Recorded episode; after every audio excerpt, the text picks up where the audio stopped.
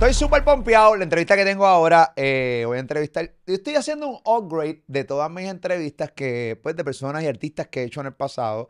Obviamente, como pues, he bajado de peso y toda la cosa, y digo, coño, mano, yo entrevisté a este artista, pero mira cómo yo me veo, me veo todo jodido.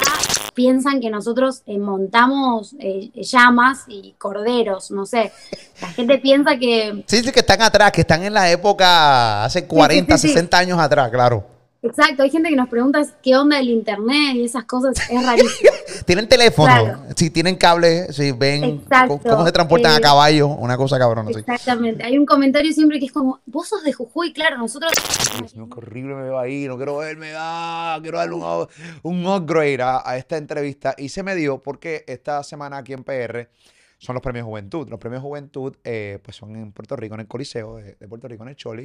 Y vienen un montón de artistas de todas partes del mundo. Esta chica que voy a entrevistar ahora es de un país que me intriga mucho eh, porque su cultura de música urbana ha crecido últimamente, pero es una, es una ridiculez.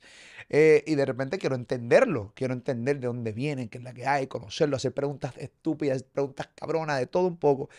Y pues nada, la tengo aquí. Vino a Puerto Rico, vino a mi estudio. Yo estoy sorprendido que haya venido a mi estudiocito pequeñito aquí en PR desde Argentina, un lugar tan lejos, pero sumamente hermoso. La aplaudimos, la celebramos le damos la bienvenida aquí en este canal de YouTube que se llama Molusco TV. Ella es Casu.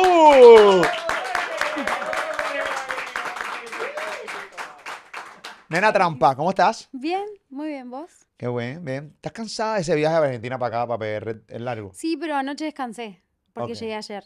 Ok. Ya me comí un, un mimofongo, así que ya estoy feliz, Qué bueno. muy feliz. Hace mucho tiempo no como mofongo. Sí, qué mal, Qué mal, muy qué mal por vos. Sí, muy mal. ¿Te gusta la comida puertorriqueña? Me encanta, me encanta. El mofongo creo que está dentro de mis tres comidas favoritas. ¿En serio? Sí, definitivamente. Wow, wow, wow, wow. Tú sabes que yo te conocí y sé, y sé que lo que estás diciendo Es real. es real, porque de cierta manera Puerto Rico y tú, pues como que tienen un gran Nos vínculo. llevamos muy bien, sí. Te llevas bien con Puerto aunque Argentina y Puerto Rico, eh, tú sabes que yo soy medio... ¿De dónde queda Argentina? Yo sé que queda bien lejos. Pero cuando llegué al mapa, anda para el carajo, queda aquí en casa cerca. Es bien lejos, allá es invierno. Fin del mundo. Sí, es invierno y hace mucho frío en este momento. Es invierno ahora mismo. Entonces, cuando tú quieres ir a PR, tienes que, tienes que hacer escala en dónde? En Miami, En Miami. sí, sí o sí. Subir a Miami, bajar a PR. eh, O sea, no- no. Bueno, pero de, de las tantas horas que viajás de Miami a, a PR, no es, no es nada. No es nada, no es nada. Pero sé que sí, porque una vez donde nos conocimos, nuestra relación empezó, señores, eh, en un aeropuerto aquí en, en San Juan, Puerto Rico. Yo estaba esperando mi vuelo. y creo que íbamos a- para el mismo destino. Sí, sí, sí. Y yo, mira ese caso. En aquel momento, pues, tú sabes, había, había, tú sabes, no voy a, no, no voy a entrar en esta dinámica de nuevo porque, pero tú sabes, tú pues estabas vinculado un poquito más con Puerto Rico y, todo- y nosotros te conocimos por ese momento, sin mencionar nada, porque no viene el caso, pero este es caso. Ah, era caso, yo soy molusco, de acá, un comunicador de Puerto Rico. Qué pendejo, yo me he hecho una vergüenza, cabrón. Este, me ha hecho una fotito. Ah, sí, sí. No sabían quién carajo yo era. Estoy seguro que no sabía quién puñeta yo era. No, no, obvio que no. Obvio que no. Yo, Apenas conocía un puerto. y yo decía, ya, pa, una fotito para la subida, ta, y chévere, y, y, y súper cool. Y mucho fan- me di cuenta ahí, en ese post que yo subí en mi cuenta de Instagram, que tú tienes un fanbase bien grande en Puerto Rico. ¿Caso está en Puerto Rico? No puedo creerlo, no está, no me di cuenta. Y, y fue muy, muy bonito, yo creo que ese momento. Sí. Sí, bueno, fueron creo que una de mis primeras veces en Puerto Rico cuando te crucé. Eh, si es que no fue la primera, es que ya no me acuerdo muy bien. Vine tantas veces que ya estoy como, como que hay épocas y épocas confusas en la vida de uno, como siempre. Entonces, em, creo que eran las de las primeras veces. Y, y sí, como Puerto Rico para mí es, es un lugar, como me siento bastante en casa. Lo conozco bien, puedo, o sea, sé dónde está, queda todo. como tampoco es muy grande que digamos, pero digo, como que es muy familiar para mí acá. Musicalmente hablando, también estás bien fa- familiarizada. Eh, por ejemplo, cuando me voy a tu disco, Nena Trampa, y voy a la canción, por ejemplo, Isla Verde, este, tiene un sonido, eh, obviamente, sin perder tu esencia de argentina. Que Ujú. una de las cosas que me gusta de ti es que tú no quieres perder tu esencia de donde tú eres. A mí me encanta que los artistas representen su cultura, su bandera, de dónde son y que nunca lo pierdan. Por nada del mundo y por, por, por nada. O sea, que Sí, lo es mantengan. importante. Yo creo, a, a lo que sí trato de que, de que se entienda todo lo que digo, porque saliendo y de hecho conociendo, sobre todo con mis colegas puertorriqueños, eh, comprendí que había muchas cosas que de nuestro léxico por ahí que era difícil de entender en el trap y todo eso. Entonces me fui como adecuando a que todo el mundo me entendiera, pero que sí se notara de dónde soy.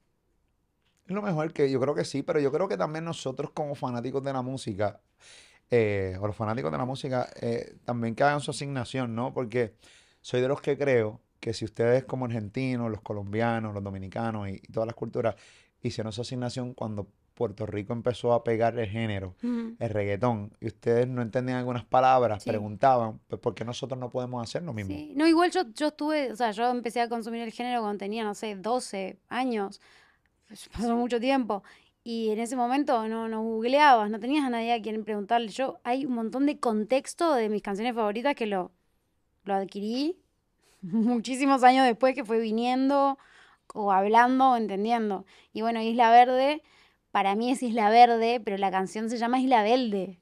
Isla Verde, Claro. PR, Exacto. Isla Verde. Eh, que, que me acuerdo que hubo, hubo todo un tema ahí porque publiqué el tracklist y empecé a tener como un feedback en Twitter de como, ah, que esto es argentino, que todo, todo el mundo quiere ser puertorriqueño. Y yo como, ofen- o sea, estaban ofendidos. Y yo sorprendidísima. Y dije, ¿qué pasó? Lo llamé a Eladio. Le dije, amigo, a la de Carrión. amigo, ¿qué, qué hago? Como que hay, hay gente que está criticando que le puse Isla Verde a la canción. Y Eladio me dijo, en Twitter, la gente de Twitter no tiene trabajo. Es verdad, están ahí 24-7 en Q para joder. Los y de fue Twitter no como, tienen sí, ok. Me dice, tú, tú, tú no le cambias nada a nada. Como que así, así. La canción como es, y se llama así, así, ya está. Ha sido una pelea y, y fíjate, ahora que, trae el- que traes el tema aquí en, en esta conversación y que es un poco frustrante porque yo he notado como que hay una pelea eh, cultural y de países por, por el género urbano. Y específicamente porque hay culturas que tienen muchos artistas que tienen, que son muchas promesas eh, y se sienten como muchas veces rezagados y que no hablen de su música. Entonces, eh, noto siempre como esa tirantez o ese hate o esa tiraera entre Puerto Rico y las demás culturas. Ah, de, de allá sale el reggaetón, pero nosotros también estamos al día. Y yo le digo, ok, chévere. Yo creo que sí. No, yo no- al contrario, yo como puertorriqueño estoy haciendo la asignación. Yo entrevisté a, a, a Duki. No, a Duki no, a, a Tiago. Entrevisté a María Becerra, he entrevistado a, A mí. Ni- a ti, a Nicky Nicole, he entrevistado a un sinnúmero de artistas. Yo estoy haciendo mi asignación como puertorriqueño Sí, pero siento que, siento que también pasa algo de Puerto Rico, de, de los puertorriqueños, que, y, y yo pi- pienso que eso es muy respetable y que las cosas son como son, que también ellos saben que acá está como la verdadera cepa, digamos, ¿entendés? Entonces, em, tal vez también están un poco a la defensiva cuando uno quiere hacer un guiño a la cultura, ¿entendés? No te lo digo solo por mí, eso, es- ese fue el único evento que tuve de, de- de como, bueno, de que alguien de Puerto Rico dijo algo como que, ¿entendés? Después siento que la gente me quiere mucho acá, entonces no.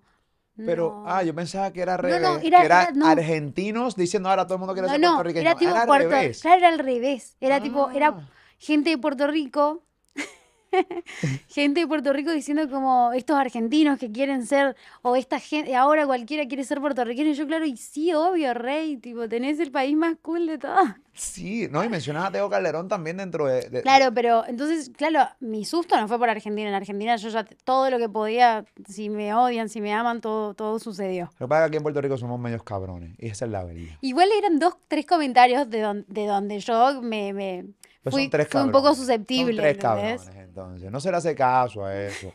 Eh, no, pero es Fue que, chistoso, fue chistoso igual al final. pero seguramente no conocen tu vínculo con PR. Lo más seguro no, no saben que realmente estás bien familiarizada y que tienes un montón de amigos aquí en Puerto Rico. Puede ser, puede ser. Y que no tienen línea directa, por ejemplo, que tienen línea directa con Eladio. Mira, Eladio, ¿qué pasó aquí? Ah, chico, para el carajo la gente de Twitter, chica, olvídate de eso, sigue rompiendo en la madre, ¿sabes? Y al Sí. final del día yo lo veo, yo no lo veo como que todos quieren ser puertorriqueños. Al contrario, yo me siento orgulloso de que artistas que no son de aquí, Claro. de cierta manera, por ejemplo, mencionas a Teo Calderón. que- uno nunca quiere ofender tampoco, ¿viste? Porque yo pienso que, que siempre que se trata de otros países y de otras culturas de las que uno no es parte, por más de que las conozca mucho, yo de todos los países, la cultura que más conozco de repente es la de acá, ¿entendés? O sea, ya no hay nada que vos me puedas decir a mí que a mí me sorprenda o que yo no entienda en Puerto Rico. Eh, tal vez sí de los otros países. Eh, pero me la paso con puertorriqueños, me la paso en Puerto Rico, es como que ya está, entiendo todo. Em, entonces, pero sí siento que sí hay que, uno tiene que mantener cierto respeto y, y, y nada, y fijarse que puede llegar a ofender, pero nada, al final la canción salió y estuvo, fue cute para todo el mundo, como que estuvo bien. Era un... Aparte era- es, es real, o sea, son lugares en donde estuve, donde como que, ¿no? El disco entero lo, lo, lo compuse en Fajardo. Yo hice el disco acá en Puerto Rico. Nena Trampa. Sí. Completa en Fajardo. Completo. ¡Wow! ¡Qué nice! ¡Qué nice! ¡Qué nice! En- Bueno, eh, Fajardo es riquísimo. La Sí. costa. eh, Ahí, de hecho, Mora estaba terminando el suyo en, en- en- ahí vecinos y estuvimos como un poco ahí aislados de la sociedad haciendo nuestra musiquita. Eh, ese tuve la posibilidad de co- conocerlo a Ankar, que vive por ahí cerca. claro. Eh, me crucé con Omairi, o sea, como que todo ese tiempo fue todo un...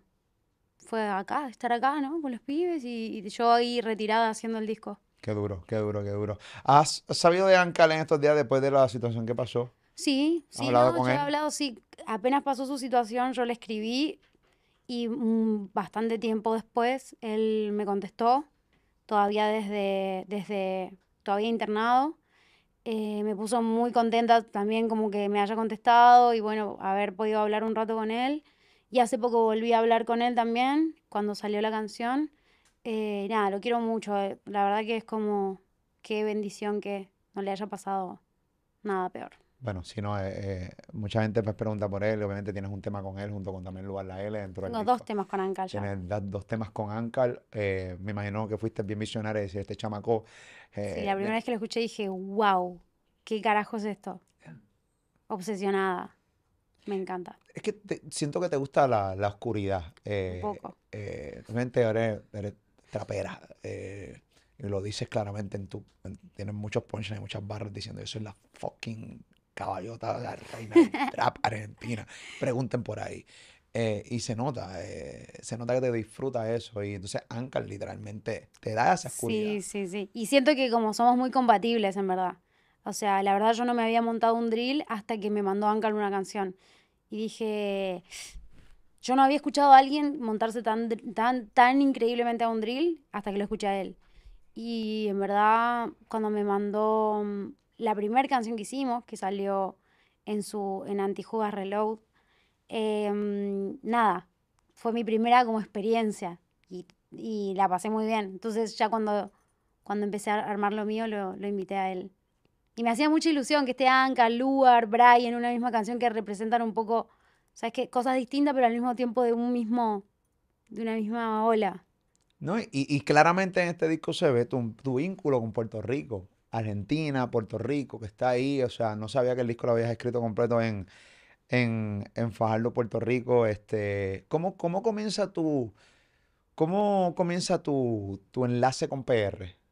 ¿Cómo, cómo fue? ¿Qué, qué, cuándo fue la primera vez que, que tocaste como artista que empezaron, que tú empezaste a, a ir a estudios, a tener conversaciones? ¿Cuándo fue eso? ¿Hace cuánto? Yo creo que. mm, Yo creo que la per- primer persona que me comentó una, una publicación de Instagram de Puerto Rico fue Randy. Ese día fue, creo que yo estaba en mi casa, todavía trabajaba en una oficina, estudiaba, como estaba intentando como hacer lo mío. Y fue mi primer, mi primer disco urbano, que fue uno de los primeros en Argentina, que tenía mucho reggaetón. Yo tenía una, canción que fue el primer reggaetón que yo colgué que se llama Maldades. Y los nombraba a todos, los nombraba a Randy, Dela, a, no sé, Tito, el Bambino, Chencho, los, los habría como un, un pedacito que hacía como, nombraba varios. Y se ve que Randy le presta mucha atención a sus fans. Entonces los fans de él de Argentina le mandaron la publicación y él lo comentó, ese día fue el mejor día de mi vida, obviamente. Y, mm, y bastante tiempo después pasó lo de Loca y que Bad Bunny hizo el remix con nosotros. Entonces de ahí empezamos como, bueno, de a poquito a, a tener más contacto, ¿no? Primero Alex Rose, eh, qué sé yo, los chicos, eh, Alvarito también, como los, yo los, los tenía ya desde esa época. Sousa, me acuerdo que fue uno de, uno de los primeros con los que hablé también de acá. Qué bueno. Estamos hablando de 33 millones maldades en YouTube ya, o sea que 33 millones, un montón. con- en bastante. Bastante. Es, es como fue, fue de esos momentos donde vos decís como, bueno, voy a hacer una canción. El reggaetón en Argentina era lo mismo que ser un loco, hacer un reggaetón en Argentina.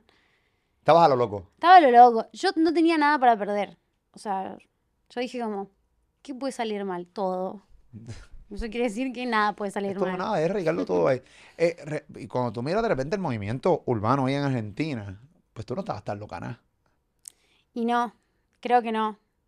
Lo que yo siempre digo es que como que estaba un poco como Adelantada. mal timing, digo yo. Mm. Mal timing. Porque adelantado o atrasado, mal timing. O sea, tenés que llegar a tiempo. sola. Estaba sola. Estaba sola. No había había- nadie, Sí, había un pequeño grupito de, de, re- de reggaetoneros como pero no, no una chica. Pero eran freak, o sea, vos ser reggaetonero en Argentina, tipo usar una viserita plana y flashear un poco de, de Coscu en ese momento, era literalmente ser un friki, un loquito. Es como el, el que te Claro, miraban como... internenla. "Mm, Tienen ¿qué que internarla ahora mismo. pasa?". Como que daba un poquitito de vergüenza ajena. Ok. Entonces, em, no costaba bastante encontrar esto- estos chicos que hacían reggaetón de 200 vistas en, en YouTube, ¿viste? Pero estaban muy pro, o sea, muy, muy buenas producciones y todo, porque la mayoría eran productores. Entonces yo cuando me mudé, lo primero que hice fue buscar a esa gente en Buenos Aires. La busqué y bueno, y empecé, empecé a, a- a experimentar con mi género favorito, que en realidad lo, lo escucho desde muy chiquitita. Hay una canción aquí que tiene una barra y dice, que dentro de la letra de Nena Trampa, que dice, aprendí a hacer barras de, de la equivocación, De la frustración, dice. de la frustración. Creo que sí. Voy a autocorrerme, eso esta mierda aquí. Pero aprendí a hacer barra de la frustración, o sea, básicamente de eso mismo, de lo que estás hablando ahora, de, de, de, de que, de que estabas básicamente tirando sola, o sea, Sí, sí, de hecho Maldade fue tan un experimento así como eh, ta- tan experimentar el género, las cosas que yo escuchaba. Tiene dembow, tiene R&B, tiene un par de reggaetoncitos. Después que yo saqué ese disco, eh, me hago amiga de Eladio y él es mi, él colaboró, la primera colaboración de él con Argentina es conmigo. Nosotros tenemos una canción que se llama Trampa Beach Remix, que fue de mi, de mi disco, un remix de ese disco. Entonces también de ahí viene esa relación que tengo yo con ella, que es tan como tan cercana y tan de hermano, ¿sabes? Porque él estuvo desde, desde como que un momento muy especial. ¿qué tan duro fue llegar? Eh, ¿qué tan duro fue llegar y que tener esta visibilidad? De poder, por, poder, por ejemplo, coger un avión, ir a los premios Juventud, tener esa visibilidad tan lejos y de que te invitan a unos premios de Estados Unidos, acá en Puerto Rico, cuando tú de repente miras todos los años, ¿qué tan difícil fue y que, y que tú dices, mano, Molusco, realmente estuvo cabrón, o sea, llegar? Y fue difícil y sobre todo creo que el, el- problema más grande está cuando uno empieza a ver a los costados, porque el pastito, sabes, como el césped de la otra persona siempre está más verde. Y nos pasa de que eh, ahora están pasando las cosas tan rápido para otros artistas que digo, mierda, me costó 13 años. ¿Entendés? A ti te costó 13 años. Yo empecé a hacer música a los 15. Nací en el norte de Argentina, súper lejos de la capital. Si no, o sea, si en Argentina no había reggaetón, Buenos Aires, imagínate allá en la punta del- de la montaña, el cerro, em, entre que bajé, entre que tuve que estudiar, entre que bajé un poco más hasta que llegué a la capital, ya tenía como unos 22, 23. ¿Qué tan lejos es donde tú naciste o criaste a, a la- eh, a Buenos Aires, a la En capital? kilómetros, no sé, son, son como, son ¿Cuántas como horas? 24 horas de carro, ponele. What? Ah, es lejos, ¿En serio? es lejos. Tú, Muy tú vives a un día de la Yo, eh, yo vivo en el límite de Argentina con Bolivia. Argentina es así, gigante. Sí. Acá está Buenos Aires y acá está Jujuy, como justo en la punta, y en el límite con Bolivia. Entonces, es lejos como la mierda, en la mierda, literalmente. Entonces, Que vuelves a visitar nada más. Tú visitas y te vas. Sí, visito porque ahí vive mi familia todavía. Claro. Entonces es, es importante. Em, Visitar. Sí, es importante visitar. No, no vivo ahí, pero porque te digo, o sea, Buenos Aires todo funciona un poco en Buenos Aires, ¿viste? Ahí en Argentina, lo que ustedes conocen de Argentina lo conocen de Buenos Aires. Toda la cultura que ustedes creen conocer de Argentina en realidad es solo un pequeño fragmento que es Buenos Aires. Así que no conocemos una mierda. No conocen una mierda. O sea, literalmente el- los acentos de la gente, la gente habla muy diferente por todos lados, piensa muy diferente, tiene diferentes culturas, tiene diferentes palabras. Hoy me preguntaron en una entrevista como, decime palabras argentinas, y yo pensando que, bueno, le tengo que decir palabras argentinas, pero de Buenos Aires, ¿entendés? Claro. Como, bueno, boludo, esto, lo otro. Pero claro, yo te digo una, una palabra de, de- de- de mi norte, ni en Buenos Aires la entienden. ¿En serio? Por ejemplo, Y tenemos tantas que decirte. bueno, mi abuela que, que allá en el norte decimos como no seas upiti. Esto es un piti. "U- upiti. ¿qué es un piti? Upiti es como no seas metido. Ah, no se ha presentado. No seas metido, no seas Eso es un piti. culilla. ¿Entendés? Culilla. Como ¿Qué- esas palabras que nadie, o sea, que en Buenos. Aires, no sé ni de dónde, no queremos saber de dónde Culilla viene. que también presentado. Sí, es como me- mol- metido, ¿entendés? Ah, Te culilla. estás metiendo donde de más. Eh, ¿Qué presentado tú eres, cabrón? Aquí es que presentado tú eres, canto Claro, cabrón. allá, la- allá la gente habla muy diferente, tiene, escucha cosas diferentes. Ok. Entonces, que el reggaetón haya llegado a mí cuando yo era una adolescente, adolescente, y te vuelvo a poner en contexto, ser adolescente fuera de Buenos Aires es estar 10 años atrasado de los adolescentes de Buenos Aires. ¿Entendés? Porque vos sos un niño. O sea, los niños en, en- en la- en el pueblo Una son, crianza arcaica, por llamarlo de alguna manera. O sea, como, no como si arcaico, atrasada. pero es como pue- pue- pueblerino, no, no es Sí, atrasado. de es- campo. claro, es más inocente, es más simple. En cambio, Que no está mal tampoco. la ciudad va muy rápido. Entonces, cuando yo me estaba por ir a vivir a Buenos Aires, yo dije, bueno, me voy a ir a vivir a Buenos Aires, mi gente, no sé cómo, y mi papá, la puta, ¿entendés? Como respirando. ¿Tu papá es un macharrán de estos tipos así o, o- o No, mi bien papá, no, mi papá es un loco sensible. un loco sensible? loco Me encanta el término, un loco Sí, sensible. es un loco sensible, guitarrero, un poco romántico, tranquilito. eh, pero tiene, tiene esto de que, de que la gente de la ciudad lo, lo abruma, porque él es muy tranquilo, ¿viste? Y en la ciudad. Entonces tenía mucho miedo de que yo viviera. Me, me crié toda la vida como en un pueblo muy chico. Mudarme a la gran ciudad es como. O sea, Cuando tu papá te vio, esta oscuridad, que no estaba en el campo donde tú te criaste. no, ¿Qué no, te siempre digo? estuvo, siempre estuvo. Sí, eh, pero, pero, ah, siempre tuvo Yo siempre oscuridad. fui así, como, Así. siempre fui medio emo, medio como me gustaba mucho el extraño mundo de Jack y me compraba como camisetas de, de, de Jack y, y- y siempre de chiquita como que flashé con, con esto que ves. Hay una película eh, que, que se llama Beetlejuice, no sé Mm, si la Sí, obvio. que la- el personaje adolescente que hace, este, la que actúa en- ahora en Stranger Things, ¿cómo se llama ella? Winona Ryder, Sí, eh, Sí. ella, ella hace un personaje adolescente Exacto. y tienes un look como el personaje de ella de la película. Beetlejuice. Eh, de- muy buen halago. Pero no, era un momento donde... Era un momento donde también la, la o sea, el, el MTV y el- la aparición de, de Abril, Abril Lavigne y todo esto, Linkin Park, eh, Ah, Charlotte, Linkin como My Chemical Romance, eran, eran como las bandas favoritas para mí en ese momento. Y de repente apareció el reggaetón. No sé cómo. de Linkin Park a Chencho Corleone y Plan B, Yo, eh, está no. bien cabrón. Yo era eso, o sea, siempre fui eso.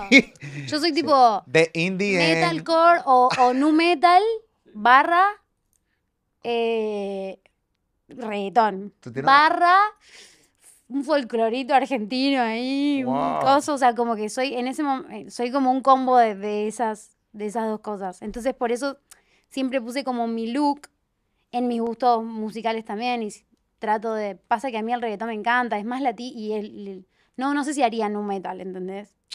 Pero yo creo que, que está chévere. Yo creo que de repente tienes también la guitarra de tu papá, la música que tu papá escucha. ¿Qué, qué, Sí, qué tipo de música se escucha donde tú te criaste? Folclore, folclore argentino, o sea, ahí zambas, chacareras, eh, es como toda la música tradicional, porque no es tanto el tango para, esa, para ese lugar, el tango Ok. es más de Buenos Aires, eh, y como yo estoy cerca de, de Bolivia, estoy cerca de toda la cultura andina, entonces tengo una cultura como todo lo que se escucha en el Perú, en Bolivia y en, y en- en todos los vientos y toda esa música, huaynos, todo algo como mu- mucho más em, aborigen, Ok. eh, es mucho de mi zona.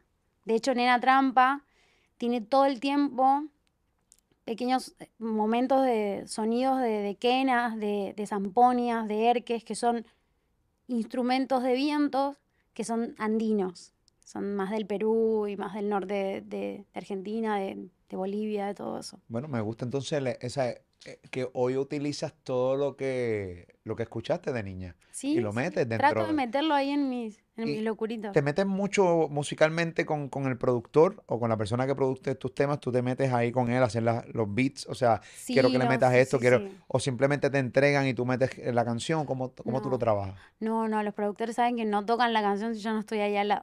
En serio. eh, Sí, sí, o sea, hay, eres hay- jodona con la música. cuando se trata de mi disco y de canciones que yo empiezo, ¿entendés? Eh, sí, es más que, más que como que joder, soy como, trato de ser muy descriptiva con lo que quiero eh, y hago sonidos y todo con la boca, como y quiero que acá, ¿entendés? Como todo eso. Eh, soy mucho de buscar referencias. Mira, el microsegundo de esta canción, como la voz hace, eso quiero. ¿Entendés? Entonces queda muy claro para todos lo que, lo que busco y, y bueno, y es más fácil.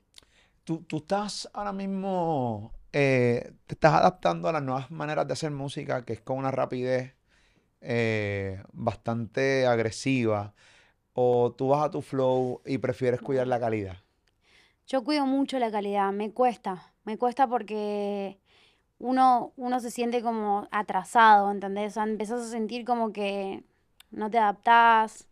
Yo ya que soy inadaptada de, de por sí, em, empezás a ver que si vos sacas música más seguido, que el algoritmo, que esto, algoritmo, industria son las dos palabras que ya no soporto más, ¿entendés? Es como, nadie, di- nadie habla de música, todo el mundo habla de industria y de algoritmo. Wow. Entonces es como, ¿en qué, en qué plano quedó lo que realmente hacemos, ¿no? Que es música. Y para la gente, no para la industria. La industria es un mal del que no nos podemos escapar, un mal necesario.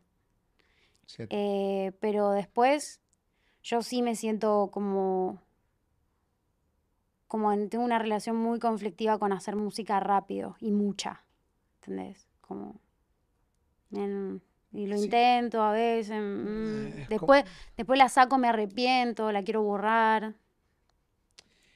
Qué difícil debe ser para una persona que, o sea, en tu caso, tú quieres hacer música, quieres darte tiempo a que madure la canción en el estudio, escucharla varias veces, si hay que hacerle cambios se le hace, pero a su vez tienes gente a tu alrededor, mira, tienes que soltar esto porque lo que pasa es que fulano soltaron y entonces tienes que, entonces mira, me- ha bajado los, los oyentes mensuales en Spotify han bajado, Sí. y entonces es como una Y eso siempre, siempre se lo aborda, o sea, el, el equipo lo aborda de una manera amable. Ellos te, ellos te, te muestran la opción, te dicen, si vos funcionás así, estos son los resultados.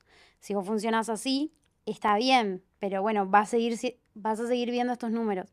Entonces ahí es algo muy personal, donde uno tiene que conversar con uno mismo, ¿entendés? Como, bueno, ¿qué, qué te gustaría? ¿Tener números? ¿O te gustaría que cuando salga tu música sea, estés muy orgullosa?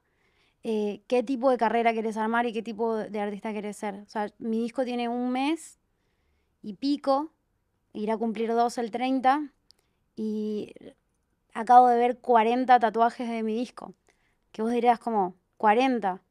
40 personas con mi disco tatuado, que tiene un mes. Entonces, es ahí donde yo em, pongo las cosas en la balanza, me calmo y digo como, "Est- está todo bien, ¿entendés? No hace falta sacar 10 canciones por mes, 200 canciones por año. Si lo querés hacer para que traccione todo un poco más, bueno, fíjate, pensalo bien. Eh, está cabrón, porque no eres la única que piensa así. Hay mucha gente en la industria de la música que dice, ah, mano, tengo que-". El problema es que muchas veces se crean canciones desechables. Entonces, de repente, ¿qué hacemos? O sea, quiero hacer un hit para toda la vida o quiero hacer una canción desechable que me suene dos semanas y ya la gente se olvide de ella. Sí, es que te da la impresión de que pareciera que ahora todo es medio desechable. La música buena y la que no está tan buena y la que está muy poco buena. Como que no, uno no termina de entender este nuevo cambio, este TikTok que tiene esta cuestión de que se pega un pedazo de una canción, pero la canción nunca la escuchaste entera y tampoco sabes de quién es.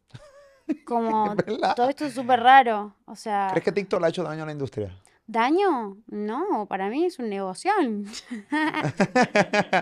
Sí, pero de repente pues, dices que... eh, No, porque es como que, a ver, es, es cómo uno elige manejar las cosas. Claro. En realidad, es la gente eligiendo ser como es, comportarse como es, como se comporta. O sea, ¿qué podemos hacer nosotros en contra de eso? No, no. Nada. O sea, hay que entender que la gente es diferente nada más. Que no es como que es un montículo, una masa sin cara y sin cerebro, ¿entendés? Que se mueve de acuerdo a... No, ahí hay gente que piensa que le pasa algo, que siente algo y que tu música a alguna persona la va a representar. ¿Entendés? En algún momento. O sea, y que toda la música de la masa, bueno, irá como por la radio y todos iremos tarareando una canción que ni siquiera le dimos play nunca. Eh, o nada, o estaremos llorando en nuestra habitación con el artista más underground de todos, ¿entendés? Como que eso también, eso provoca a la industria como un poco que nos olvidemos de que la gente es gente. Y de que nosotros hacemos música para la gente, para personas como nosotros, que sienten, que piensan, que están tristes, están felices. ¿Tú estás dispuesta a arriesgar tus números, incluso hasta la cantidad de dinero que ganas como artista, versus defender lo que tú quieres hacer con tu música y tu sonido? Pero es que eso a mí, yo ya lo hice. Yo ya dañé mi carrera por, por, yo dañé mi carrera por hablar. Yo dañé mi carrera por no, no, no seguirle. Y te digo, dañé con muchas, muchas grandes comillas, con comillas muy grandes. No sé si la dañé, soy quien quiero ser. Estás aquí, no lo has dañado. Bueno, claro, yo te, te- sé, sé por Pero- dónde vas. Pero pero- vos sabés que hubo un momento donde, donde yo era, era como todo el mundo me miró y dijo como, ¿qué es esto? La siguiente tal. ¿Entendés? ¿La qué, perdón? La tal versión femenina. Mm. La siguiente esto. Y yo dije, ¿y si no? ¿Y si no soy? Pero era parte del proceso, ¿no lo ves así? Sí, pero era como había que no lo mostrarlo primero. no Por eso no lo dicen, pero ¿por qué? Porque yo no hice eso de eso así de grande. Porque tomé otro, otros caminos, ¿entendés? De hecho, hay un momento muy importante para mí que no te, no te digo que me arrepiento, pero ahí entiendo lo, lo- la confusión, de, el miedo también, de lo, lo que yo no quería representar. Cuando sucede lo de los Avengers, nosotros hacemos para mí, para mí se pega mucho, se funda esta como los Avengers, y claro, y yo era la, la nena de los Avengers. Llegó un momento donde a mí me asustó tanto el pop, porque ellos, ellos nadaban como peces en el agua y yo tipo, era el trap, ¿entendés? Y de repente era como, imagínate encima de mí. Y empecé a tener mucho miedo, ¿entendés? Empecé a tener mucho miedo, dije, ah, ¿qué hago? Me quedo, me voy, mi trap, mi, mi imagen, no sé qué, no, sé cuánto. Tomé la, de alguna forma la equivocada idea de, de apartarme, dije, creo que, creo que yo no pertenezco aquí. Tal vez no era así, tal vez sí, pertenecía ahí más que a cualquier lado porque fue todo orgánico. Pero, pero sí tuve como, tuve esos miedos de, de, de como que pasar al pop y dejar, Tu cultura, sí, como tu que trap, esa, tu, tu fanbase. se- se- sí, como esa Kazu que, que, que, que, que era un poco más, más ruda, pero no había entendido que en realidad podía hacer las dos cosas también. Un tipo como Manuel Lobrea lo logró en su momento. Él logró salir de lo que era la calle, se metió a grabar canciones fresas, por llamarlo de alguna manera, y luego entonces volvió a la calle con su último disco. Por darte un ejemplo, quise darte este ejemplo. Eh, yo creo que tú suenas muy bien en, en una canción pop, creo que lo tienes. Creo que un artista, esta es mi opinión, no sé si tú la quieres compartir y decir, mira, Molusco, vete al carajo. Pero al final del día, esto soy yo como viéndolo de afuera, digo, no, pero acaso puede montarse un pop, puede montarse un trap, puede montarse un reggaetón. Creo que el artista es artista y se puede montar en cualquier igual, género. ¿entendés? Ahora que sos más grande y decís como, che, no pasa nada. Yo voy a cantar en los premios Juventud para el, el homenaje o, o como este, esta, este, esta cosa que vamos, que quiere hacer los premios de destacar a Cani García con Cani García, ¿entendés? O sea, cosas que de Wow. repente son muy lindas que sucedan Y que si yo tuviera la mentalidad que hubiese tenido en, en ese momento. digo, Váyanse para el carajo con Cani García y todo. No, no. Que ni siquiera, que es, que es una cuestión de que yo respeto mucho esto, pero yo no pertenezco ahí. ¿Qué voy a hacer ahí? Yo, tipo, yo soy el trap. Cani García canta trap. No, pues no, pues no me llames, puñeta. ¿Entiendes lo que te estoy diciendo? Sí, Ca- sí. Cani García sabe que yo no canto. no, no. Entonces, nada. Es, es una cuestión también de, de- de madurar. Pero sí sigo sosteniendo artísticamente la dedicación de mi música y la honestidad sobre todo. O sea, la honestidad de, de- Yo no hago música para, para estar más pegada. Sí quiero que me vaya bien. Si no me va bien, bueno, ¿qué voy a hacer? Nada. Tampoco tengo una estructura de 200 millones de dólares atrás mío poniéndome plata. Vos me das el, el ejemplo de Anuel. Yo no tengo una disquera como la de Anuel. Perdón. No debía haber dicho eso. No, pero fíjate, Anu- A- Anuel, Anuel no tiene disquera, Anuel tiene una di- un, un negocio de distribución que Claro. es distinto y, y él es su propio Claro. jefe. Bueno, entonces Anuel tiene plata. Bueno, seguramente. Claro. Eh, seguramente. Porque también tiene mucho que ver, y no, eh, no, no estoy queriendo decir como que Anuel no, o sea, bueno, o sea, que eso, no, pero está bueno que aclares, porque lo más seguro. O sea, no, me refiero a que el talento eh, a veces está, a veces no está, pero si hay plata y no hay talento, funciona. Pero si hay plata y hay talento, bueno, dos puntos Anuel, ponele. ¿Entendés? Si hay talentos de cualquier tipo y hay un respaldo y hay mucha mm, plata, plata. Vos sabés cómo se mueve esto acá. Te encojona ver artistas que no tengan talentos pegados. No. No, capaz que en otro momento sí me molestaba, pero ya no. Porque en algún punto, como que si la gente los va a ver, ah, con algo están conectando. Claro. Yo respeto a la gente en realidad. Para mí la brújula es la gente. Si hay un artista que yo digo me parece horrible y le va muy bien, digo, la equivocada soy yo. No sé si equivocada, pero bueno, toda esa masa de gente que la va a ver no son, no son, no estamos como compartiendo algo. Pero como si la gente, si hay artistas barra no artistas o gente, no sé, ahora pasa mucho TikTokers, influencers, pero están moviendo gente y la gente está cantando sus canciones está bien. Si al final es la vida de ellos. Sí, me encanta, me encanta tu respuesta porque soy de los que creo que la gente debe dejar vivir y ya. Sí. Y, y vivimos en un... Últimamente vivimos como cuestionando el éxito del otro, porque a tu entender, bajo tu criterio, ah, es que él no tiene mucho talento, ¿por qué tiene esa gente que lo sigue? No le cuestiones y punto, déjalo a él con su vida, tú sigue con la tuya. Entonces, es, es ese cuestionamiento eh, eh, eh, todo el tiempo, es una realidad. También la gente, ahorita, volviendo a lo de la- los TikToks y toda la madre, eh, también, y la cantidad de música que los artistas hoy día tienen que hacer para mantenerse sonando en los playlists y toda la cosa. También la gente y el público te pide música cada rato. Apenas acaba de salir tu disco y ya dos semanas después te está pidiendo eso. música nueva. Por eso. sí, eso está también está cabrón. El público tiene que entender que hacer música no es hacer un hamburger. Sí, igual también, también lo que pide el público, ¿viste? Como que. Imagínate en, en otra época, cuando el público pedir no podía pedir nada porque no tenía, no tenía Y herramientas. herramientas. Igual estaban felices con lo que había. Entonces yo, yo pienso que nuestro, nuestro trabajo de hacer música no, no, no está muy, no debería estar tan guiado como por lo que pide el público, por las encuestas. Vos haces algo, el público lo toma o, o lo deja, ¿entendés? El público te puede... ¿Vos conocés esa historia? Datos, no opiniones.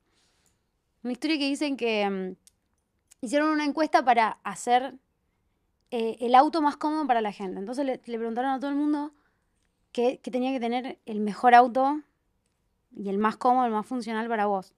Recopilaron un montón de opiniones. De acuerdo a eso, hicieron un auto. Nadie compró el auto. La gente no sabe si la gente sabe lo que quiere. Nosotros no sabemos lo que queremos. Nosotros somos gente. La gente es como nosotros. Y si nosotros estamos mal, la gente está mal. Exacto. Si Exacto. nosotros nos consideramos que estamos locos, la gente es igual. Entonces, es como, yo no sé qué estoy esperando de, de Ñengo la próxima canción, pero lo que él me vaya a dar va a estar bien, ¿entendés? Entonces, Yo, yo puedo estar de acuerdo con eso. Yo, a mí, a mí, bueno, a mí lo de la industria, pues sí, es siempre, hay muchos artistas que, que cuestionan este, esta manera de hoy hacer música y sí, eh, la gente siempre vive con altas o bajas expectativas, ¿no? De, de, de, de un artista. ¿Cuál es tu mayor miedo, caso? Mayor miedo.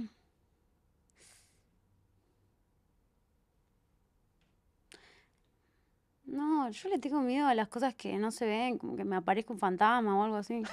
Después, después los fantasmas que veo no les tengo miedo. Lo, después el resto de, las cosas de la, del mundo, como no sé, me daría miedo que. Miedo me darían cosas muy graves, que es una enfermedad, alguien. Tengo hace poco, me pasó algo muy triste, que un amigo se enfermó eh, de una, una enfermedad que no importa cuánto dinero tengas, no tiene cura.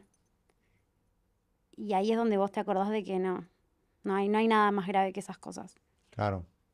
Eso, está, eso es bien cojonante, por cierto. Eso es, bueno, eh, Steve Jobs murió de un cáncer de páncreas a otros niveles con todo el dinero del mundo y él lo, él lo dijo. O sea, yo tengo, Sí, en ese momento te acordás como qué es lo que importa eh, y que, y que sí, que nosotros trabajamos, nosotros la gente a través de las entrevistas nos conoce, y, pero mm, yo no sé si ellos pueden ver cuánto nosotros como olvidamos nuestra vida por, por, por hacer esto, que mentimos que es por ellos, pero en realidad es por nosotros, es una cuestión un poco del ego, ¿entendés? Decimos como esto es todo por ustedes.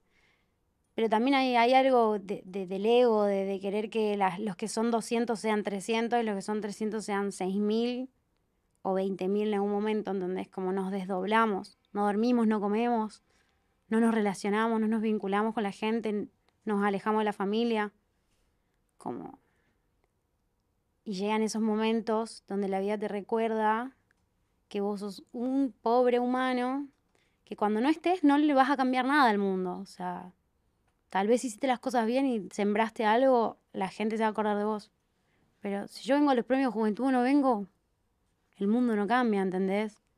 Como si me quedo en mi casa con mi abuelita porque tiene una gripe, va a estar bien, ¿entendés? Entonces como creo que ahí está lo importante, como acordarnos de que somos igual de frágiles que cualquier ser humano. wow, eh, es cabrón porque al final del día estás bien definida lo que quieres. O sea,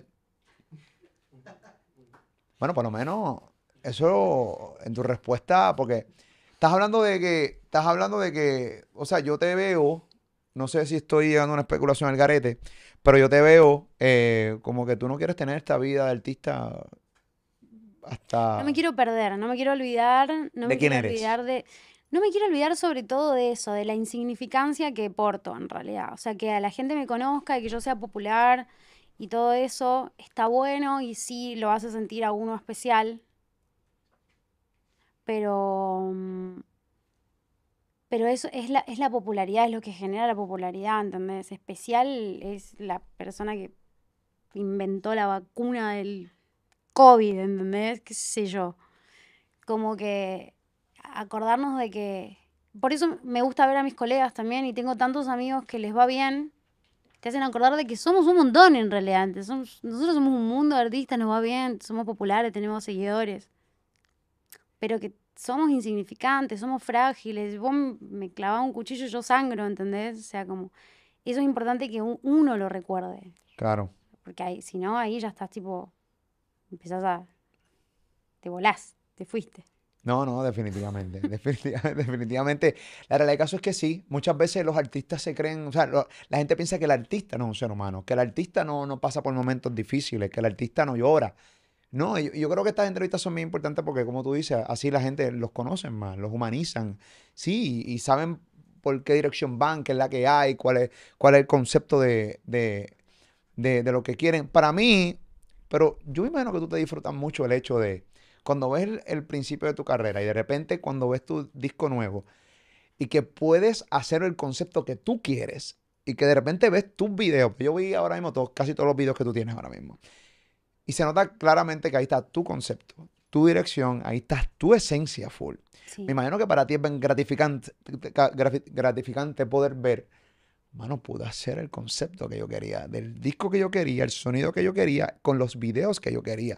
Así que Sí. también me imagino que de cierta manera eh, es cool. Sí, es súper cool porque ahora está el dinero, o sea, como que antes no, no había con qué hacerlo. Ahora que, que, que tengo los medios, yo como, "Ah, voy a hacer una araña gigante que baje el techo. y Todas esas locuras como de, de mi No pegan imaginación. una araña y de repente yo te vi pegar una araña. Y Claro, pero esto está bien cabrón. El video conceptualmente estaba bien ella. O sea, es bien Sí, sí, oscuro sí. como tú eres. Me, me divierto, me divierto un montón con eso. Es como mi- mis momentos favoritos. Hacer los videos, hacer las canciones, el show. Y después todo lo demás me adapto. Cuando ves el crecimiento de colegas tuyos, o sea, como Bizarrap, tuviste en, en, en, en la sesión número 38 con el Visa. Eh, Yo todavía cuando tú hiciste esa 78, yo no conocía a Bizarrap. Ujú. Eh, para que en Puerto- 37, 37. creo. 37, 37. Yo me he Sí. equivocado todo el día de hoy. ¿Qué es esta mierda? Pero por lo menos estaba en el 30 y pico. Estaba en el Ok, 30 y pico. pero estaba, estaba- estaba en la esencia. Bueno, whatever. Sé que estuviste, que es lo más importante. Y, y- y la realidad yo todavía no lo conocía. Y, y de repente em- empezaba a estudiar y yo, wow. Cuando tú ves este crecimiento, esta, esta- es- estos views absurdos de sus lanzamientos, y digo absurdo en el buen sentido de la palabra, Sí, porque digo, mano, uno trabaja para esto. Eh, ¿cómo, cómo te sientes ver todo lo que está pasando en tu país con, con tus productores, con tus artistas? Yo me siento muy orgullosa porque mm, pienso que es, es talento de verdadero. ¿Sabes? Como que recién hablábamos de que, que haga música el que quiera, pero que los chicos que vos conocés de Argentina, todas las personas que mencionaste y toda la gente que, que la gente está empezando a ver y que se escuchan sus nombres, es gente con mucho talento, que canta muy bien, que componen muy bien, que, que, que tienen todo el potencial para ser estrellas, ¿entendés? O sea, del pop, del, del urbano, o sea, vienen con menos también, con menos prejuicios que nosotros los que estuvimos en el trap. Claro. O sea, que nosotros somos el trap, no sé qué, fuck el pop y toda esa mierda. Ellos ya no la tienen, por suerte, ¿entendés? sí, sí, sí, sí, también este, este ego que estábamos hablando, mira, puñeta, yo soy el trap, ¿entiendes? Yo no hago esas mariconadas, Exacto, exacto, exacto, exacto. Una de las más cosas que más disfruto tuyo y de los clips que he visto en, en diferentes entrevistas es que tú eres tú y, y tú realmente si tienes que dar una opinión la das. Obviamente dijiste al principio que por dar muchas opiniones muchas veces pues la gente te ha crucificado, pero al final del día yo creo que lo mejor que, eh, que yo creo que lo mejor de cada ser humano y cada artista es que tú seas quien eres frente a la cámara y cuando la cámara apaga. No hay nada peor que tener un artista fake y que tú seas fanático de un artista fake. Eh, Yo, eh, eso lo igual si no te das cuenta capaz si sos fanático de un artista fake. Sí, no te das cuenta. Sí, no, bueno, pues tú eres. Yo, bueno, yo no te conozco a ti en. O sea, yo. tú- No sabes si te estoy mintiendo. Pero eh, honestamente he visto muchos clips tuyos donde te he visto Soy bien cabrona. Así que te he visto bien cabrona, mandando los verdaderos fuegos. Así que créeme que yo sé. no, ella no está mintiendo, ella está bien molesta. ¿Entiendes? Por ejemplo, estoy viendo un clip tuyo donde estaba hablando lo de Doja Cat. Y entonces me encanta lo que dijiste. La responsabilidad del artista. Yo sé lo que tú dijiste en ese clip. Que los artistas tienen que tener un compromiso, específicamente cuando viajan a Latinoamérica. eh, al lugar donde van, que conozcan la idiosincrasia del lugar, los lugares y toda la cosa. Y me parece, y yo cuando vi ese clip dije, "Diatre, mano, se la tengo que dar full. Yo creo que los artistas tienen que conocer del lugar donde van a cantar, cómo es esa gente. Sí, si yo día la cagué a otro nivel, la cagué, me- me- de verdad como que pienso que como que estaba tan enojada, pero porque, bueno, nosotros eh, de, don- de la zona donde yo soy tenemos tantas problemáticas raciales que son tan diferentes a las de Estados Unidos, que es como Estados Unidos es lo viral, eh, pienso que, bueno, queda como todo invisibilizado y justo el evento de Doja Cat, que poniendo en contexto, fue a Paraguay, que es un país vecino de Argentina y tuvo una actitud bastante como Paraguay se estaba inundando y ella dijo, nadie me vino a ver a este hotel, me voy, chau. Fue como, acá las casas se inundan y los techos se vuelan, o sea, como que las Se pierden condiciones, las casas. los niños se, se, Se se- ahogan. ¿entendés? Como Claro. estás en Sudamérica, context- contexto. Entonces, bueno, nada, y, y- y por ahí me enojé dem- demasiado con todo. Conté una historia que no la debería haber contado. Entonces, em, nada, e- es, más que nada un llamado de atención na- nada más, para, para también para, para recordarles que nosotros Latinoamérica, la- latinoamericanos tenemos nuestro orgullo y nuestra dignidad y que está, está todo bien con América del Norte, pero que así como nosotros como los valoramos y respetamos todos sus aportes culturales y musicales, nosotros tenemos los, los propios, digamos, y, y nuestros propios problemas, Claro. nuestra propia historia. Que la conozcan. O no que la conozcan, simplemente Sí, que, que mínimo. le- mínimo. le- lee una oración, coño, por lo menos. Y ya más o menos con sí, tú sí. tienes, ¿entiendes? Sí, si mirás por la ventana en Paraguay un poco más de tu nariz, te vas a, te vas a dar cuenta que no estás en los contextos que estás acostumbrada a estar. Claro. A eso, a eso va uno. Pero bueno. Ser artista realmente tiene su responsabilidad. A mí antes me decían eso cuando yo empecé en los medios y decía, no, mano, no, es que yo soy yo y ya. Y cuando tú vas creciendo, dices, no, espérate, yo tengo una responsabilidad. Eh, pero la vas entendiendo cuando vas creciendo. Sí, sí. Hay una gran responsabilidad eh, eh, con lo que decimos, con, con nuestras acciones. Sí. Y decía, diablo, pero es una responsabilidad que yo no quería. Sí, aparte uno después ve las cosas que por ahí dice cuando es más chico y es como, uy, qué, qué poco amable o qué, o qué ofensivo lo que dije este día o tal, ¿entendés? Como, sí, uno aprende. El problema es que vamos aprendiendo con las cámaras prendidas. Y después, la, cantazos de y después cuando la gente se quiere acordar, ah, pero no te acordás de este video. Y vos, uy, la puta. ¿Cuál es el momento, cuál es el momento más horrible? ¿Sabes? Que tú dices, hermano, yo no, ¿por qué yo, por qué contesté esa pregunta? ¿Qué hice eso? Eh, ¿no te acuerdas? No sé, muchas veces pasa que yo detesto tanto, a, a- o sea, como yo hablo con vos y me la paso súper bien, pero después me acuerdo que esto va a estar colgado en el internet y digo, mierda, ¿por qué? ¿Por qué vivo? Em, ¿Por qué vivo? ¿Por qué vivo y por qué respiro, puñeta? no sé si vivir o morir, dijo Ok, Ozuna. ok. Eh, literal, es, es el feeling. Entonces, em, yo pongo, viste en Instagram que puedes, puedes poner no te interesa todos mis clips. No te, no me interesa. Pongo ¿No te gusta verte? que para que no me salgan, Ok. para no escuchar las boludeces que dije. Entonces, si vos me, no puedo elegirte un, un momento más feo. Ah, bueno, mira, hace poco pasó de que esto de TikTok y de que ahora nos gustan los clips que duran cinco segundos.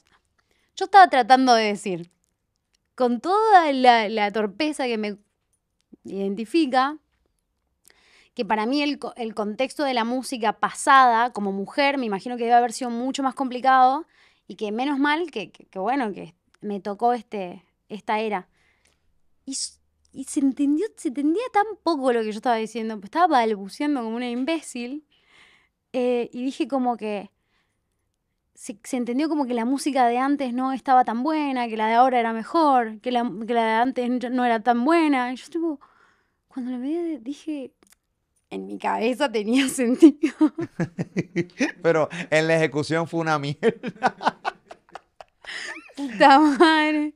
Está mal. Y se fue viral. Y se fue viral, boludo. Y después era como, ¿por... y aparte, ¿por qué se hizo viral? Porque no tenía coherencia lo que yo estaba diciendo. Que cualquier mierda se va a viral día. Cualquier mi- Pero literalmente no tenía coherencia. Entonces dije, puta madre, ¿para qué doy entrevistas? Y viste, ya uno ya se va a extremo. Como, no doy más entrevistas. Si me van a sacar de contexto, ni siquiera, porque era yo la, tor- la torpe. Fui yo la torpe, la que dije 10 palabras sin decir nada. Eh, eh, las entrevistas, ¿cómo, ¿cómo tú bregas con las entrevistas? Por ejemplo, yo acá cuadramos tu entrevista, mira, vas a tener acá su y pues está bien tremendo, mira, papá, yo siempre pregunto, mira, de qué quieren hablar, de qué no quieren hablar. Yo no, yo respeto mucho eso y mucha gente puede pensar que no, pero yo lo respeto. Sí. Yo lo respeto porque la yo no voy a hacer que el artista se sienta incómodo si no quiere hablar de algo. Esa es tu vida, no es mi vida, ¿no? Y entonces después tú no vas a venir, volver a querer sentarse conmigo, no te voy a hacer esa cabronada. Pero Claro. con, eso soy yo, esa es mi ética de trabajo.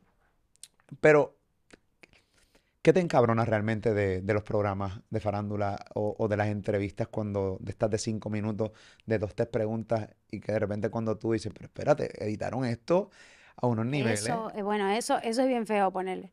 Que vos eh, hayas dicho algo que te, tiene, tiene como un contexto porque estás hablando, venís de, venís de algo que lo desarrollaste de su debida forma y te, y te pusieron un pedacito. ¿Viste? Me pasa mucho todo esta, como que todas estas cuestiones como medio fara- farándula. Pasa que, bueno, farándula, dos puntos, todo lo que no soy en realidad. Em, los títulos engañosos, ¿sabes? Como la, la gente que piensa que va a entrar un video a escuchar algo que en realidad no, no estaba. Pues ahí, Entonces- ahí a veces yo juego, perdóname. Perdóname, caso, a veces yo juego ahí. Pero por lo menos no, Me pero voy. con mucho Ah. respeto. Sí, te entiendo, te entiendo, te Pero entiendo. tipo, eh, y así, ponzoñoso. La cuestión está de meterse con cosas por ahí mucho más sensibles para las personas. Claro. Eh, ese tipo de cosas, qué sé yo. Me molestan muchas cosas Lo sé, lo hemos visto. este- mundo. El mundo, eh, el mundo. Yo eh, me molesto a mí misma. Y sí. estoy todo el día conmigo. Todo el día me soporto. Eres, eres bien abierta sexualmente en, en- en hablar. eh, y cuando te preguntamos de eso, tu respuesta es, espérate, que los hombres también lo hablan. porque una mujer no lo puede hablar?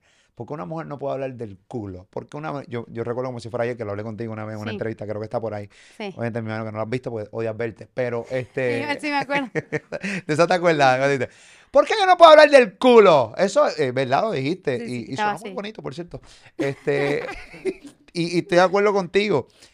Pero es como, es como nos crían. Que de repente tú escuchas a una mujer hablando sexualmente abierta en un tema y escuchas a un hombre, es lo mismo, pero en nuestras mentes muchas veces, como nos criaron, no lo vemos así. Claro. Y está cabrón. Y está cabrón. Yo creo que tú te pasaste eso por el forro, como yo digo aquí en PR. Y tú lo ejecutaste a la perfección. Ven para acá, papi, que es la que hay. Vamos a hablar. Hazme lo que me estás haciendo. Lo que me diste que me hacer, hazme ahora, puñeta. Vamos arriba. Y yo escucho eso y yo me pompeo. Y yo, diablo, cosa más cabrona. Cazú está picante aquí. Y va para. Y yo creo que eso realmente a la gente le Pasa que en, en las canciones los reggaetoneros, si fuese toda verdad, imagínate, serían unas cosas maravillosas, increíbles. Andás a ver todas esas maravillas que. Claro, porque. Pero tú, en tus letras que tú escribes, tú, en mu- hay ficción. No, yo ya tengo un- unos problemas. Después, cuando conozco a alguien, entonces soy como, hola. Eh, Tímida. Un fracaso. Un Pero- fracaso. Pero, eres- pero, Malo, malo, muy malo, muy malo. pero eres, eres tímida. Eres tímida conociendo. Sí, conociendo. sí, soy re tímida y re tonta. No, y después te dice, pero espérate, tú dijiste aquí que, que es Exacto, menor me lo culo. dicen. O sea, es como, ay, mira, yo pensé que vos sí, ya sé. Ese fue- es que es mi, es, es mi culpa. Mi culpa. Pero es ficción, esto no es real, papá. Claro, tengo que escribir sobre algo, boludo. Si yo fuese todo esto, imagínate dónde estaría. ¿Quién sabe? ¿Quién sabe? ¿Quién sabe? Siempre, eh, siempre es cool hablar contigo. Gracias por estar conmigo aquí hoy, acá en PR. Este, sigue defendiendo tu, tu concepto. Sigue Ahí defendiendo vamos. tú lo que eres, o sea, tu esencia. Esto eres tú. No finjas nunca. Obviamente, yo no, tengo yo no te tengo que dar un consejo que tú estás acatando a la perfección desde el día uno. No fingir a alguien que no eres para agradarle a nadie. Yo creo que tú le agradas a los que les tienes que agradar y punto, y se acabó. Esa le caigo mal, al que le tengo que caer mal, ¿qué voy a hacer? Soy esto, gente. Ven acá, antes de que te vayas, tú sabes que eh, yo le pregunté a, a- a María Becerra cuando la entrevisté del término bichota. Ella estaba hablando mucho de que ella, Lo vi, ese fue el clip que vi. ella estaba buscando, no, yo quiero tener mi bichota, o sea, el tema, la canción de, de, de Karol G de bichota. Y cuando yo le explico que bichota es un término de Puerto Rico de bichote, y le explico, y ella dijo, no puedo creerlo, tú ya sabías que era bichote. Obvio. De hecho, me acuerdo que un día andaba en la camioneta de, de- Noriel me había prestado su, ¿no? Su, su camioneta, no sé cómo le dicen acá, pero era un camión, era de gigante. Su guagua acá. Me dejó claro la guagua y, y yo le dije, amigo, ¿cómo? ¿A quién quiere que mate con esto? Entonces te abrí la puerta y parece que baja, baja Terminator y bajo yo, ¿entendés? Resulta que me cruzo uno de los muchachos aquí. Me dice como, mira, ¿acaso tú pareces una bichota? ¿Tú pareces la mujer de un bichote? Y yo tipo, me, me río porque hay una canción que yo tengo en mi disco de Error 93 que dice, lo que buscabas era una princesa y yo soy bichote con voz de bebé. Entonces esa fue como una barra de hace un par de años atrás. Me re gustó igual como lo hizo Carol, o sea, lo de bichota. Tal vez no lo había escuchado tanto en versión femenina. Claro. Bichota. Claro. Había escuchado mucho bichote, Ver a bichote todo el tiempo. claro. Eh, pero sí, obvio que conocía lo que yo te dije. Yo ya de, de Puer- Puerto Rico lo conozco todo. Los, los profundos secretos de Puerto Rico están aquí. Muy bien. Esa es la que hay. Casu, gracias por estar conmigo aquí un ratito. Esa es la que hay. Aplauso a Casu Corrillo. Esa es la que hay. ¡En PR! Esa es la que hay. Busquen su producción. Está en todas las plataformas digitales. Los videos están cabrones. Conceptualmente está duro. Y obviamente cuando un artista puede lograr su concepto y plasmarlo eh, eh, en una pantalla y verse, me imagino que es bien pompioso. Y eso lo Obvio. estás haciendo tú. Muy bien, esa es la que hay. Gracias, Molu. Sigue rompiendo, mi amor, esa es la que hay. Y a ti, gracias por estar con nosotros. Molusco TV.